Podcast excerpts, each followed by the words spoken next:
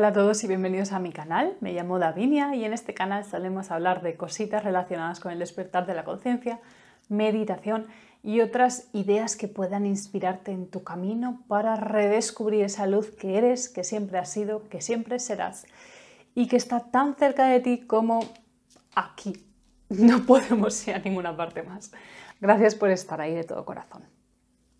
Hoy vamos a hablar de cómo fluir cuando sentimos resistencias. Esta pregunta vino de una persona que la formulaba a través de mi cuenta de Instagram. Esta pregunta de cómo fluir cuando sentimos resistencias ya nos indica muchas cosas, porque fíjate que quien quiera que se plantee esto, ¿no? En esas épocas en que hay cierta confusión, cierta lucha interior, pero quiero fluir, ¿no? ¿Qué es fluir realmente?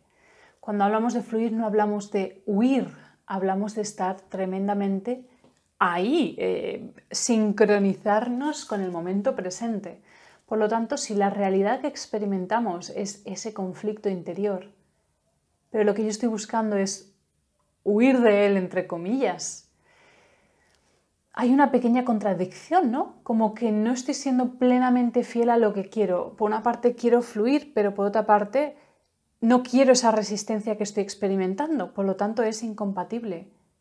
Esa resistencia solo se puede desvanecer cuando uno se entrega plenamente a esa resistencia.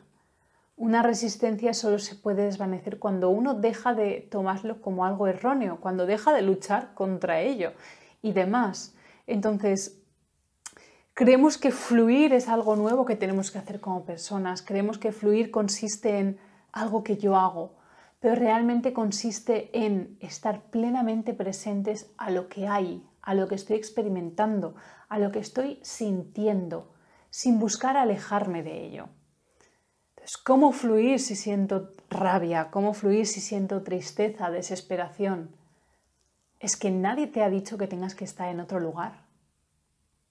Lo único que se te dice es que observes atentamente ello y si uno observa atentamente esa emoción y sigue observando el resto del tiempo, se encuentra con que todo ello deja de surgir realmente. Cuando nos digamos que la clave es si yo siento conflicto, aprende a observar ese conflicto tan sencillo como ese, aprende a observar aquello que hay. Y de esa manera entenderé que cuando llegue una circunstancia que no me gusta, no se trata de luchar contra ella, no se trata de resistirla, sino que una vez más observo esa situación.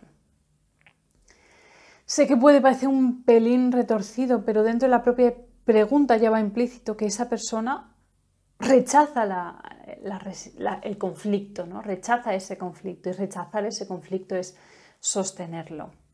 Si queremos entender un poco más cómo funciona todo esto, sabes que muchas veces hablo de los pensamientos como bolitas, ¿de acuerdo?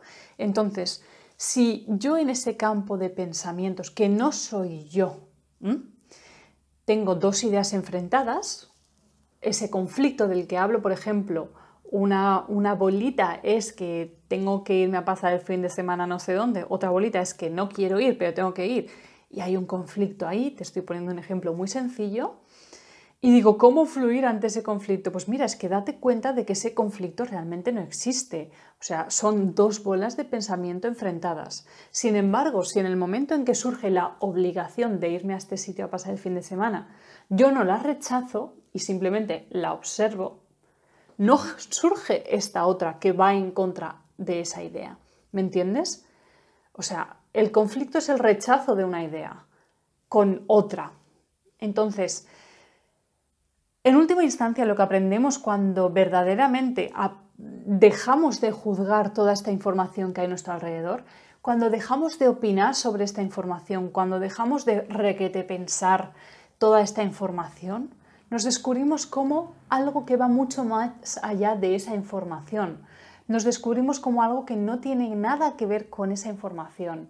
Por lo tanto, si hay un conflicto ya, la idea del fin de semana, la idea de que no quiero el fin de semana, pero es que encima le sumo que yo soy muy espiritual y no quiero tener un conflicto, sino que quiero subir, quiero fluir, estoy sumando una tercera bolita más, ¿me entiendes? Es la, bolita de soy espiritual y no quiero conflictos en mi vida. Entonces se está liando un lío tremendo.